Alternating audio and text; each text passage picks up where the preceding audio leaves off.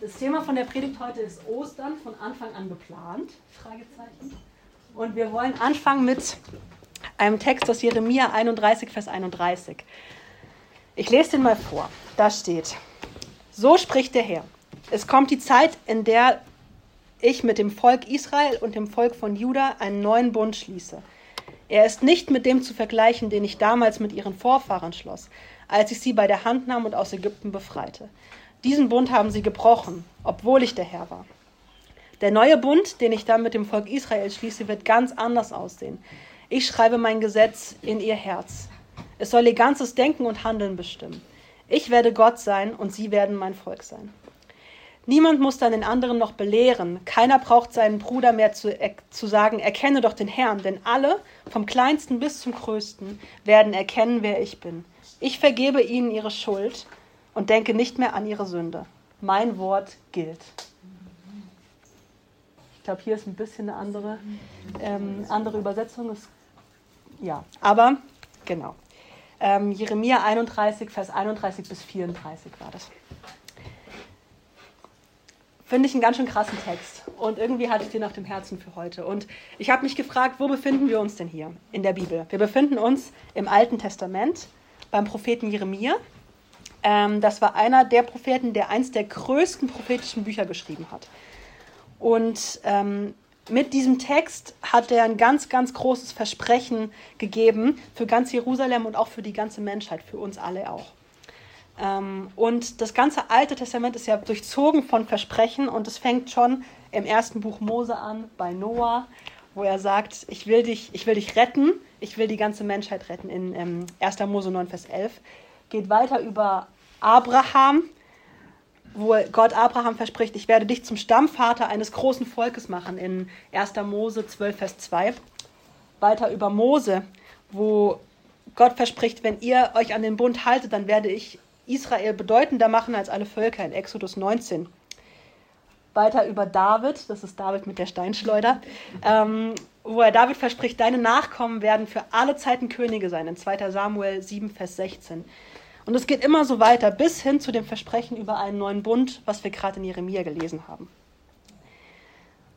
Und wenn man sich das Buch Jeremia mal genauer anschaut, dann merkt man, dass es schon ein ganz schön spannendes Buch ist, finde ich. Ich habe mal so ein bisschen überblättert und noch mal ein bisschen geguckt, worum geht es da eigentlich. Jeremia war Priester in Israel und er war dazu berufen, die Israeliten zu warnen, die ihren Bund durch Götzendienst gebrochen hatten. Und er hat vorausgesagt, dass das babylonische Reich ein Werkzeug für Gott sein wird. Das sind die Feinde von Israel gewesen, ähm, um Gericht über Israel zu bringen. Und das ist im Endeffekt sogar auch passiert. Also Babylon hat ähm, Israel angegriffen. Und wir lesen im zweiten Teil vom Buch Jeremia, dass Jeremia 20 Jahre lang in Jerusalem gepredigt hat und dann erst den Auftrag bekommen hat, alles, was er gesagt hat, quasi aufzuschreiben. Und deswegen liest sich, liest sich das Buch Jeremia fast wie so eine Büchersammlung, ähm, wie so ein Sammelband. Und in den ersten Kapiteln von diesem Sammelband zeigt sich, wie Jeremia als Prophet berufen wird, ähm, für Jerusalem und für die ganze Welt. Ähm, er, ist dafür zu, er ist dafür berufen, zu entwurzeln und niederzureißen, also Zerstörungen hervorzusagen, wie zum Beispiel jetzt bei Babylon. Und er ist aber auch dafür berufen, zu pflanzen und wieder aufzubauen. Und das ist total spannend, weil das irgendwie so beides gibt in diesem Buch. Ähm und er berichtet, dass eben der Bund zwischen Gott und Jerusalem gebrochen ist. Und dafür nutzt er das Bild. Mal gucken, ob ich dafür ein Bild habe. Neuer Bund. Nein, habe ich nicht. Ähm, dafür nutzt er das, Bund, das, das Bild eines, Ehe, eines Ehevertrags, ähm, um deutlich zu machen, wie Israel den Bund mit Gott gebrochen hat. Und im nächsten Abschnitt von dem Buch wird dann deutlich, ähm, wie Hoffnung wieder nach Israel zurückgekommen ist. Und das ist in Jeremia 26 bis 29, da warnt er das Volk davor und warnt und warnt und warnt und es wird einfach nicht ernst genommen. Und die sagen trotzdem noch, ich mache es trotzdem anders. Und Jeremia warnt weiter und sie machen es trotzdem anders. Und am Ende dieses zweiten Teils des Buches stehen dann ganz viele Geschichten über Zerstörung und Besetzung und wie äh, Babylon das äh, Volk zerstört und so. Und ähm, am Ende des Buches geht es halt so aus, genau. Und ähm, dazwischen, wo wir uns befinden mit Jerem, in Jeremia 31, ähm, passiert was ganz Spannendes. Weil zwischen Zerstörung und Zerstörung baut Jeremia Hoffnung rein. Und zwar mit diesem Vers, den wir gerade gelesen haben. Da spricht er nämlich über, über Hoffnung für Israel und über seine Zukunft. Und da macht er ähm, von dem Gebrauch, was Mose schon im, im Deuteronomium gesagt hat, nämlich wo steht, dass Gott Israel nicht verstoßen wird, sondern den Bund erneuert und den Bund in ihr Herz schreiben wird. Israel kann in das Land zurückkehren und der Messias, der Nachfahre von David, ähm, was Gott ja David auch damals versprochen hat, ähm, der wird kommen und der wird, der wird die ganze Welt retten. Es wird ein neuer Bund passieren. Und egal wie untreu Israel war, Sünde hat nicht das letzte Wort. Das wird deutlich in diesem, in diesem Buch von Jeremia. Ähm, Gottes Treue alleine garantiert, dass alle Versprechen, die im Alten Testament gesagt wurden, ich habe ja nur einen Teil davon genannt, dass die auch eingehalten werden. Und was ich an diesem Vergleich mit dem Buch so krass finde, ist, dass es eigentlich auch zeigt, wie unsere Geschichte mit Gott ist, oder? Wir alle waren doch mal an dem Punkt, wo wir gesagt haben, ich brauche dich nicht. Wir alle waren an dem Punkt, wo wir gesagt haben, ich schaff's alleine. Ich schaff's ohne dich, wo wir uns anderen Göttern in Anführungszeichen nachgelaufen sind. Und Gott hat uns trotzdem gesehen, so wie wir gerade gesungen haben. Gott hat uns trotzdem gesehen und er hat uns trotzdem geliebt, noch bevor wir ihn überhaupt gekannt haben. Und diese, diese Story, die es in, in der Geschichte von Israel in Jeremia gezeigt ist, ist eigentlich unsere Geschichte. Dieser neue Bund, den Jeremia verspricht und den er hier ankündigt, das ist also die Vorbereitung auf das Evangelium. Auf das, dass Jesus sagt, ich komme und ich mache alles neu. Das ist die Vorbereitung auf das Kreuz, auf das Opfer, das Gott auf sich genommen hat, damit wir Leben haben. Auf das Opfer, das er auf sich genommen hat, damit seine Versprechen Wort halten, damit seine Treue garantiert ist. Und mit diesem Opfer am Kreuz hat er sein Gesetz auf unser Herz geschrieben. Und das haben wir in den letzten Wochen ja auch schon häufiger angeschaut. Und ich will euch heute einladen, mit dieser Grundlage der Prophezeiung aus Jeremia 31 vielleicht das Evangelium und die Geschichte vom Kreuz und der Auferstehung, die wir heute feiern, nochmal aus einer ein bisschen anderen Perspektive zu sehen, mit anderen Augen. Wenn wir in der Kirche groß geworden sind, wie viele von uns, glaube ich, sind, dann ähm, bekommen wir oft gesagt oder dann, lernen wir, dass Jesus auf die Erde gekommen ist, um, um am Kreuz zu sterben für unsere Sünden, damit wir dazu fähig sind, Beziehung zu haben. Habe ich es richtig gesagt? Ich glaube schon, gell? Ich will euch nur checken. Ähm, aber ich glaube, man kann das Ganze auch aus einer anderen, aus einer anderen Perspektive, aus einem anderen Blickwinkel sehen. Und zwar ist meine These, Gottes Intention war es von Anfang an, Jesus auf die Erde zu senden, weil Gott und Mensch niemals Beziehung haben konnten, weil Gott heilig ist und der Mensch ein Sünder ist, bevor er mit Gott lebt. Ähm, also musste Jesus, und das habe ich jetzt hier als Bild, musste Jesus als Brücke kommen, um Beziehung überhaupt möglich zu machen. Also da oben die Wolke, das ist, äh, soll Gott sein, und unten sind die Menschen, und Jesus kam als Brücke, um eine Brücke zu schlagen. Und diese Brücke wurde am Kreuz vollendet. Damit wir Beziehungen mit ihm haben können, war er bereit, alles auf sich zu nehmen, egal was es kosten würde. Sogar das Kreuz. Und das Kreuz war und ist wahrscheinlich auch für alle Zeit der brutalste Tod, den es geben wird auf dieser Welt. Ein Bund, so wie diesen Bund, von dem wir gerade gelesen haben, der muss immer von zwei Seiten bestätigt werden. Und das ist eben wie bei einer Hochzeit oder bei einer Ehe. Wenn man, wenn man heiratet, und einer sagt, nö, ich habe doch keinen Bock, dann kann es keine Ehe geben, oder? Dann, dann gibt es keine Eheschließung. Und so ähnlich ist es mit so einem Bund auch. Da muss, wenn, wenn wir mit, den, mit Gott einen Bund schließen, wie es in der Bibel oft gemacht wird im Alten Testament, dann muss es von beiden Seiten kommen. Ich glaube, davon habe ich auch. Nein. Ähm. Und mit Gott und den Menschen ist es eben ganz genauso. Ne? Gott hat diese Bünde gemacht in, im Alten Testament. Er hat Versprechen gegeben. Und ähm, das haben wir uns ja vorhin angeschaut. Und Gott konnte diesen Bund halten, weil er ist ja heilig, aber der Mensch hat es immer wieder verkackt. Er hat immer wieder, immer wieder Buße getan und gesagt, ich will es doch versuchen und dann hat er es wieder nicht hingekriegt. Und dann wurde wieder Buße getan und dann hat er es wieder nicht hinbekommen. Und das sehen wir ja auch in unserem Leben. Und ähm, so geht es eigentlich das ganze Alte Testament lang. Und das Alte Testament endet mit, mit den Worten oder mit den Versen, es muss einen neuen Bund geben. Und dieser neue Bund, das ist Jesus selbst. Weil nämlich der Mensch niemals fähig war, mit Gott einen Bund zu halten, kam Gott selbst auf die Erde. Und das haben wir die letzten Tage auch bedacht. Ne? Er kam selbst auf die Erde, er ließ sich aufs Übelste beschimpfen, er ließ sich töten. Und sogar durch diesen Tod hinaus wählte Gott Liebe. Er ging ans Kreuz und er nahm das Kreuz auf sich. Er wählte Liebe und er nahm das Kreuz auf sich. Und wisst ihr, Gott ist heilig. Und in Gott kann keine Sünde sein. Ne? Und die Menschen, die nicht mit Gott sind, sind Sünder. Und der Mensch war, dem war es nicht möglich, diesen heiligen Bund zu halten. Und weil Gott so heilig ist, hätte er uns eigentlich töten müssen, um diesen Bund durchzuziehen, weil wir ja nicht so, weil wir es ja nicht geschafft haben, diesen Bund zu halten. Aber weil er uns so sehr geliebt hat und so sehr eine Beziehung mit uns wollte, ist er selber Mensch geworden. Das finde ich das Krasse, wo es bei mir geklickt hat, er ist selber Mensch geworden, um diesen Bund mit sich zu erfüllen. Also Gott hat quasi, kam, wurde Mensch, wurde wie wir, damit er mit sich diesen Bund schaffen kann, damit er Beziehungen mit uns haben kann. Und er hätte das ja nicht tun müssen.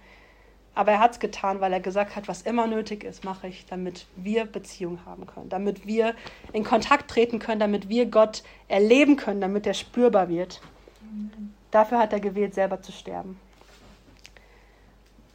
Gott selbst ihm am Kreuz, damit er seinen Bund mit sich selbst erfüllen konnte. Und ich glaube, das ist so, eine, so ein Schatz und so eine Weisheit, die, die es echt wichtig ist zu verstehen. Gott hat mit sich selbst einen Bund geschlossen und dafür ist er selbst auf die Erde gekommen, damit wir nun Beziehung haben können, weil es für uns nicht klappen würde. Und was ich da auch ganz spannend finde, das ist was, was man gut debattieren kann, ähm, ist dieser Punkt, wenn Gott selbst am Kreuz hing, war Gott dann, hat, hat Gott Jesus verlassen am Kreuz? Ich weiß es nicht. Vielleicht hat Jesus auch einfach gesungen, Psalm 22, mein Gott, mein Gott, warum hast du mich verlassen? Weil nämlich er den, den Leuten in, in Israel zeigen wollte, hey, da erfüllt sich gerade eine Prophezeiung, die schon lange versprochen war. Aber das ist was, wo ich jetzt nicht so genau reingehen möchte, weil ich glaube, das ist ein sehr strittiges Thema. Da können wir gerne mal drüber diskutieren. Aber ich weiß, dass Gott gekommen ist für unsere Schuld. Ich weiß, dass er gekommen ist und dass er sich hat kreuzigen lassen, damit wir mit ihm Beziehung haben können. Und stattdessen möchte ich, ich habe das jetzt alles nicht gezeigt hier, lieber sterbe ich für dich, als ohne dich zu leben. Das ist die Botschaft von Karfreitag. Und ich möchte jetzt weitergehen mit einem Vers aus dem Neuen Testament, nämlich aus Kolosser 1, Vers 15 bis 22. Und den lese ich auch schnell vor. Da steht, Christus ist das Bild des unsichtbaren Gottes. Ja, er war bereits da, bevor Gott, bevor Gott irgendetwas erschuf. Und er ist der Erste aller Schöpfung. Durch ihn hat Gott alles erschaffen, was im Himmel und auf der Erde ist. Er macht alles, was wir, alles, was wir sehen und das, was wir nicht sehen können, ob Könige, Reiche, Herrscher oder Gewalten. Alles ist durch ihn und für ihn erschaffen, noch bevor alles andere da war. Und er hält die ganze Schöpfung zusammen. Christus ist das Haupt der Gemeinde und die Gemeinde ist sein Leib. Er ist der Anfang und als erster von den Toten auferstanden. Nein. Ich weiß gerade nicht genau, wo ich bin. Also, Er ist als erster von, damit er in allem der Erste ist. Denn Gott wollte in seiner ganzen Fülle in Christus wohnen. Durch ihn hat er alles mit sich selbst versöhnt und durch sein Blut am Kreuz schloss er Frieden mit allem, was im Himmel und auf der Erde ist. Ich habe hier keine, keine Verse draufstehen. Darin seid auch ihr eingeschlossen, obwohl ihr früher so weit von Gott entfernt wart. Ihr wart seine Feinde und eure bösen Gedanken und Taten trennten euch von ihm. Doch nun hat er euch wieder zu seinen Freunden gemacht.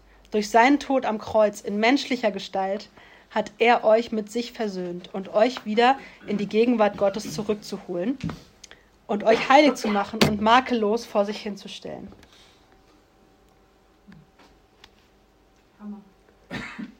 Über den Text kann man mal nachdenken. Hä?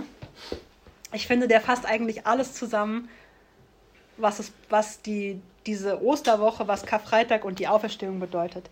Jesus war bereits da, noch bevor irgendetwas anderes angefangen hat. Er war da noch bevor irgendetwas begann und er hält die ganze Schöpfung zusammen. Er ist als erster ans Kreuz gegangen und durch ihn hat er alles mit sich selbst versöhnt. Das ist, was wir gerade, es steht sogar in der Bibel, was ich gerade gesagt habe. Jesus kam und hat quasi den Bund mit sich selber geschlossen, weil er wusste, dass wir das nicht hinkriegen würden. Er ist Mensch geworden, damit er diesen Bund mit sich selbst schließen konnte. Und durch seinen Tod am Kreuz sind wir mit ihm versöhnt. Er hat uns heilig und makellos gemacht. Und so stehen wir jetzt vor ihm. Und ich glaube, was wirklich wichtig ist, ist zu begreifen, was dieses Opfer für uns bedeutet. Dass wir durch diesen Tod Beziehung haben dürfen, das habe ich jetzt schon öfters gesagt.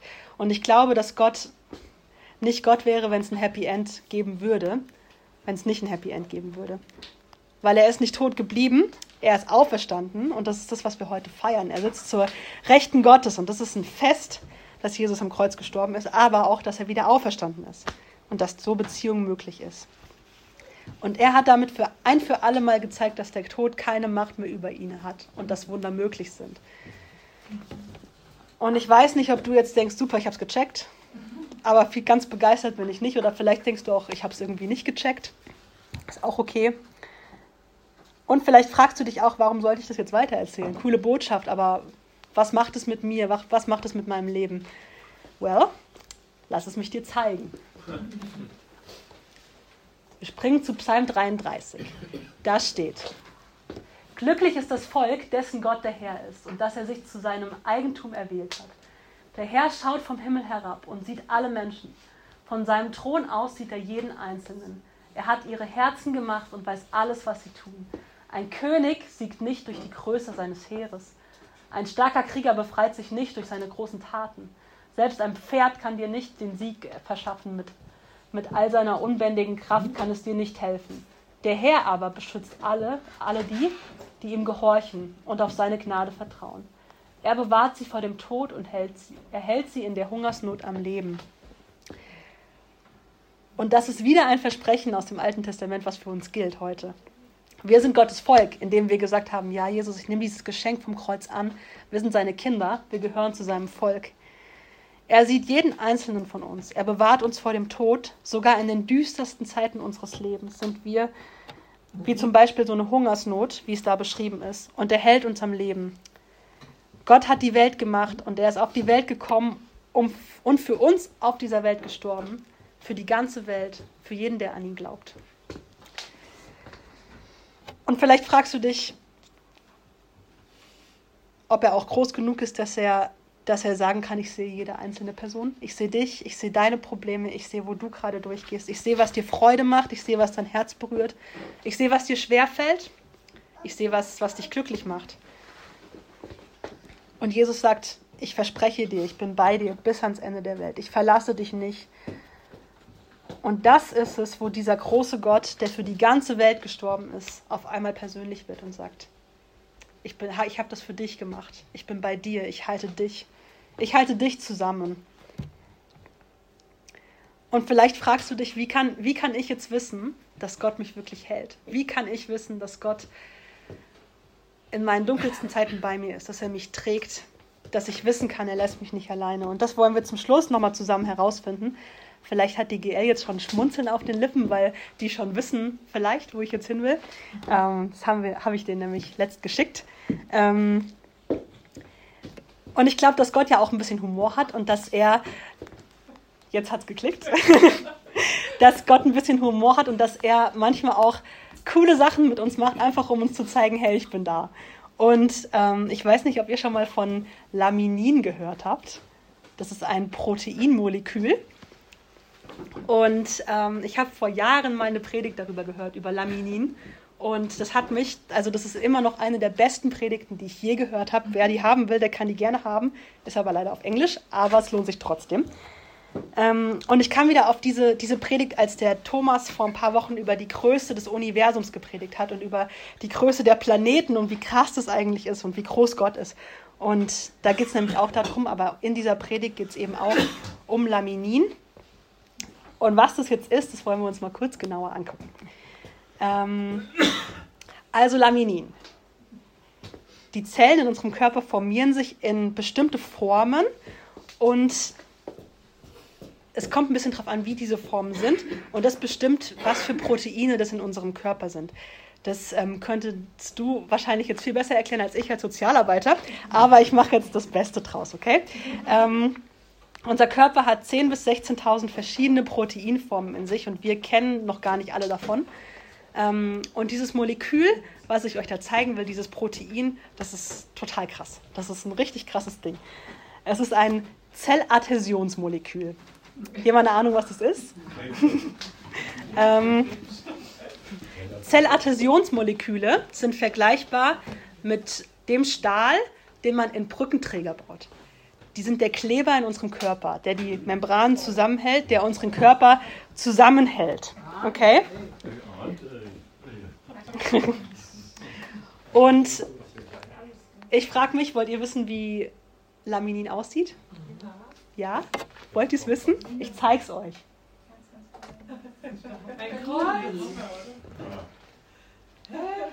Krass, oder?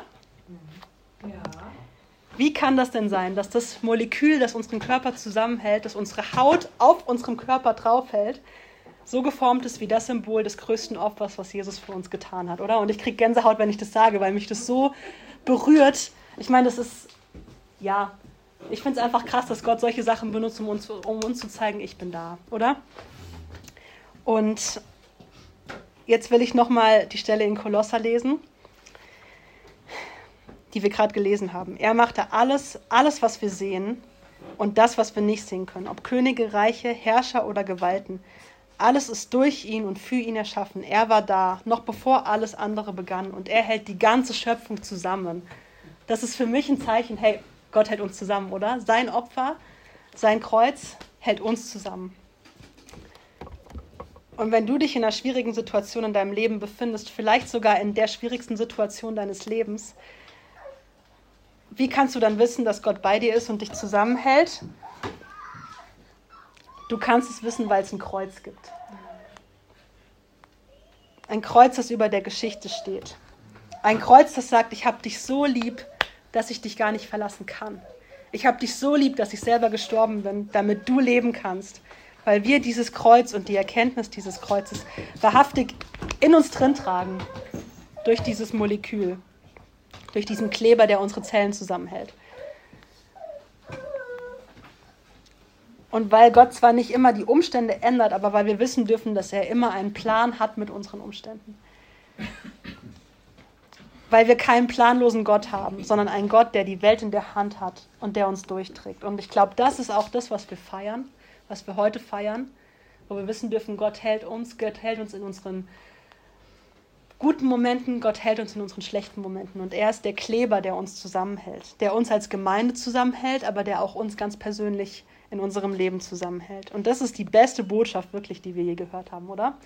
Und ich will euch ermutigen, wenn wir heute hier rausgehen irgendwann, dauert hoffentlich noch ein bisschen, dass wir ähm, dann wirklich auch mal überlegen, wer muss diese Botschaft hören, oder? Wer muss, wer muss hören, dass Jesus für uns gestorben ist? Wer muss hören, dass Gott uns so sehr liebt und dass Gott uns hält, egal in welcher Situation? Und wir wollen, wir wollen jetzt nochmal eine Lobpreisreflexionszeit haben mit ein paar Liedern und ähm, ich lade euch ein, da echt auch nochmal so drüber nachzudenken, ne? so, ähm, was Gott für uns getan hat und was wir heute feiern, dass er nicht im Grab geblieben ist, sondern dass er auferstanden ist, dass er die Geschichte damit revolutioniert hat und ähm, ja, dass er uns zusammenhält.